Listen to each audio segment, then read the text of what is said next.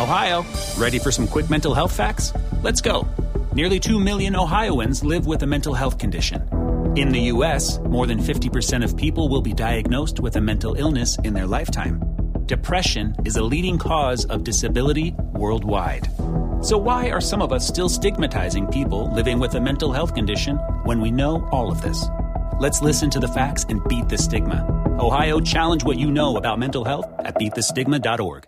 Nada es más importante que la salud de tu familia, y hoy todos buscamos un sistema inmunológico fuerte y una mejor nutrición. Es por eso que los huevos Egglands Best te brindan más a ti y a tu familia. En comparación con los huevos ordinarios, Egglands Best te ofrece 6 veces más vitamina D y 10 veces más vitamina E, además de muchos otros nutrientes importantes, junto con ese sabor delicioso y fresco de la granja que a ti y a tu familia les encanta. Todos queremos lo mejor para nuestras familias. Entonces, ¿por qué no los mejores huevos? Solo Egglands Best. Mejor sabor, mejor nutrición, mejores huevos. Nada es más importante que la salud de tu familia, y hoy todos buscamos un sistema inmunológico fuerte y una mejor nutrición. Es por eso que los huevos Egglands Best te brindan más a ti y a tu familia. En comparación con los huevos ordinarios, Egglands Best te ofrece 6 veces más vitamina D y 10 veces más vitamina E, además de muchos otros nutrientes importantes, junto con ese sabor delicioso y fresco de la granja que a ti y a tu familia les encanta. Todos queremos lo mejor para nuestras familias. Entonces, ¿por qué no los mejores huevos? Solo Egglands Best. Mejor sabor, mejor nutrición, mejores huevos.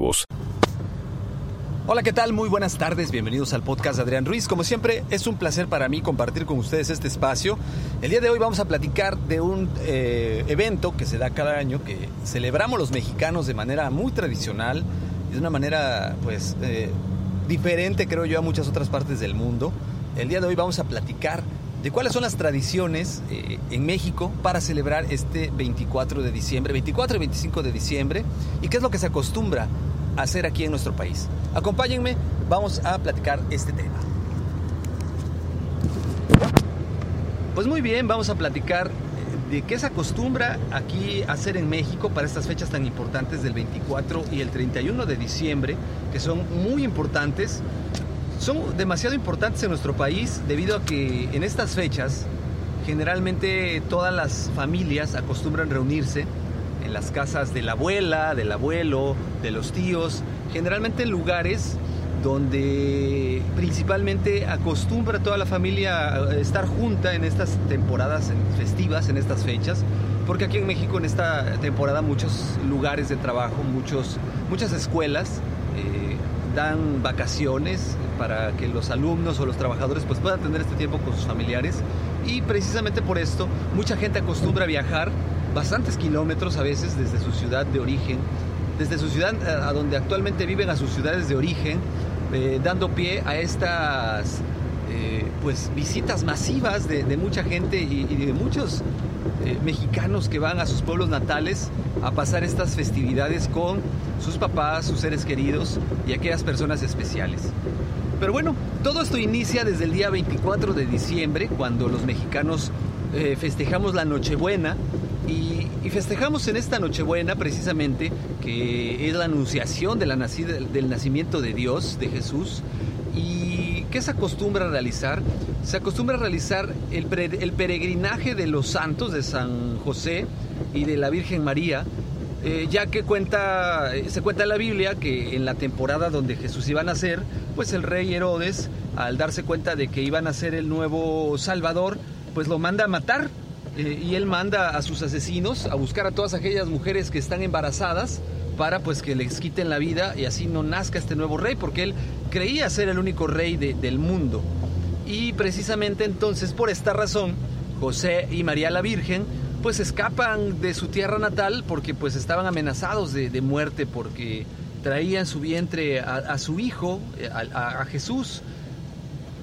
Y empieza este peregrinar por parte de, de ellos eh, hacia varias ciudades de la tierra de Oriente Medio eh, hasta llegar a Belén, donde finalmente nace Jesús. Y precisamente por este peregrinar que hacen ellos, se les llama a las figuras que se colocan en los nacimientos santos peregrinos. Eh, ¿Qué es un nacimiento? Bueno, un nacimiento es como un tipo de diorama donde se coloca en todas las casas mexicanas el tradicional árbol de Navidad, pero no puede faltar este nacimiento en el cual eh, va colocadas varias figuras de yeso o de arcilla que representan a los pastores, a los animales, a María y a José, al niño Dios, a, Jesús, a los ángeles. Eh, también se, representan sus viviendas, sus métodos de trabajo y se compra cierta hierba, a que se le conoce aquí como paxle y musgo, que se colocan para formar una especie de, montaña a donde se van colocando por niveles a estos pastores, inclusive a los reyes magos, que son estos tres reyes de Oriente, eh, Melchor, Gaspar y Baltasar, que pues van a visitar al niño Jesús. Eh, esto se celebra eh, todos los 24, como le comentaba.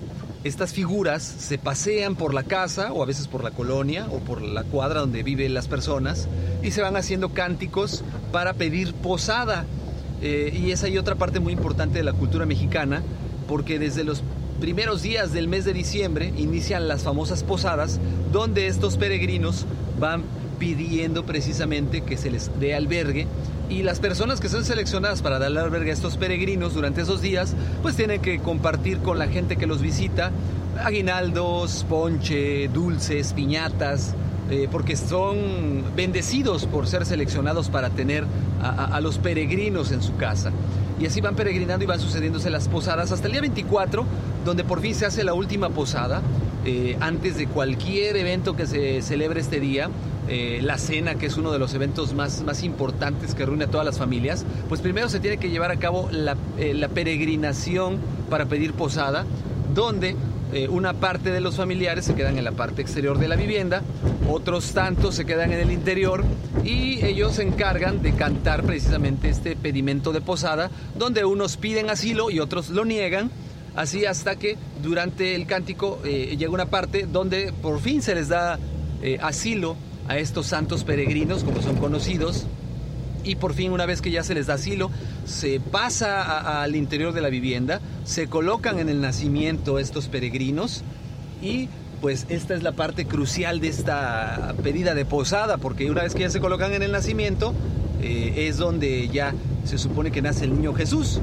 Y de ahí viene eh, la siguiente parte de, eh, importante de esta celebración de, de Nochebuena, donde al nacer el niño Jesús eh, a una figura de igual manera de yeso o de arcilla, se le canta el tradicional ro ro ro, que es una canción de cuna para dormir al niño, y se recuesta precisamente en este, en este nacimiento, a donde en un pesebre que es donde se ponen las figuras de José y María, pues se coloca este niño y esto culmina la celebración del nacimiento del niño Jesús. Una vez que ocurre esto, pues ahora sí se pasa a la parte, una de las partes más importantes de esta celebración, que es la cena navideña. Y aquí en México se acostumbra a hacer muchísimas cosas en la cena navideña. Tradicionalmente, durante muchos años, un platillo que se prepara en la mayoría de las casas mexicanas o de los hogares mexicanos son los famosos romeritos, que son romeros preparados con una salsa especial y camarones eh, lo cual les da un sabor realmente muy delicioso para poder cenar en la Navidad. Los frijoles refritos no pueden faltar, el espagueti, el fettuccini. Eh, de igual manera eh, se prepara como plato fuerte pierna de cerdo marinada con vino, con vinagre, con aceitunas, con pasas, con nuez y un adobo especial que le da un sabor muy muy rico. De igual manera, eh, si no se prepara la pierna, se puede preparar lomo de cerdo que lleva la misma preparación, eh, dándole un sabor extraordinario a esta, este, a esta, comida. Eh, si no se opta por la pierna o el lomo de cerdo, también se puede preparar el tradicional pavo navideño, el cual se, rellena, va dependiendo de muchas tradiciones de muchas familias que rellenan el pavo con mucho tipo de relleno distinto, pero eso sí, acompañado de lo que yo les comentaba, el tradicional, los tradicionales romeritos, bacalao, frijoles refritos, espagueti, fettuccini y eh, para finalizar muchas veces se, da un postre de ensalada de manzana picada con crema, con media crema y pasas y, otro tipo y nuez, lo cual le da un sabor muy muy especial.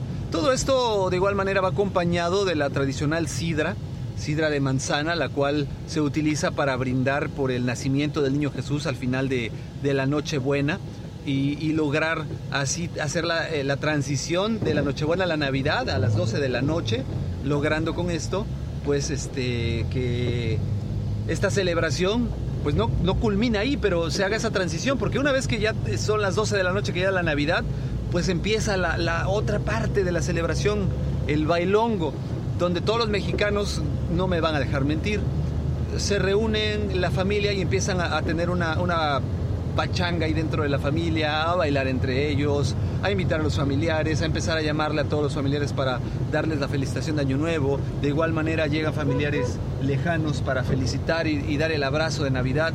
Y, y, a quemar pirotecnia principalmente, que es algo, algo también tradicional, la quema de la pirotecnia, eh, lo cual pues conlleva a, muchas veces esta celebración hasta altas horas de la noche, inclusive hasta el amanecer, eh, dándole a esta festividad mexicana un, un, pues un significado muy fuerte porque sirve no solamente precisamente para la celebración, sino para unir a todos los familiares que se encuentran lejos. Es la única época del año donde pues todo se perdona, donde las peleas quedan en segundo término, donde se busca la paz y la reconciliación, donde la familia busca estar unida en este evento tan importante que es la celebración del nacimiento de Jesús y todos hacen un esfuerzo por estar presentes en estas fiestas navideñas aquí en México. Se acostumbra mucho también el romper las piñatas, la cual eh, desafortunadamente la connotación de lo que significa la piñata se ha ido cambiando. Eh, mucha gente cree que la piñata se hace con figuras de personajes de caricaturas, películas, animalitos, burros, cuando la realidad es que la piñata era una representación del diablo y los siete pecados capitales. Eh, tradicionalmente se tomaba al diablo como la piñata y los siete pecados capitales que eran siete conos o siete puntas que salían de la piñata y eh, precisamente eh, pasaba la gente a pegarle a la piñata y a los pecados capitales y al, al diablo, pues precisamente para ahuyentarlo y a partir del nacimiento del niño Jesús pues tener esa purificación, vamos a llamarle, estaba llena de dulces eh, o colación, lo cual significaba que pues el, el combatir a los pecados capitales y, combatir a la tentación y al diablo, pues traía siempre una recompensa, que era cuando uno rompía la piñata, pues salía esta recompensa para todas aquellas personas que pasaban y se atrevían a confrontar a sus demonios personales, a los siete pecados capitales y al diablo. Y, esta era la, la, la, la recompensa. No puede faltar, desde luego, el tradicional ponche navideño, que es un ponche de frutas calientes, se toma caliente, preparado con frutas como manzana, naranja, caña, guayaba, tejocote eh, y, otras eh, con canela y otras muchas frutas más que le va cambiando la gente según las costumbres y, las zonas territoriales aquí en México.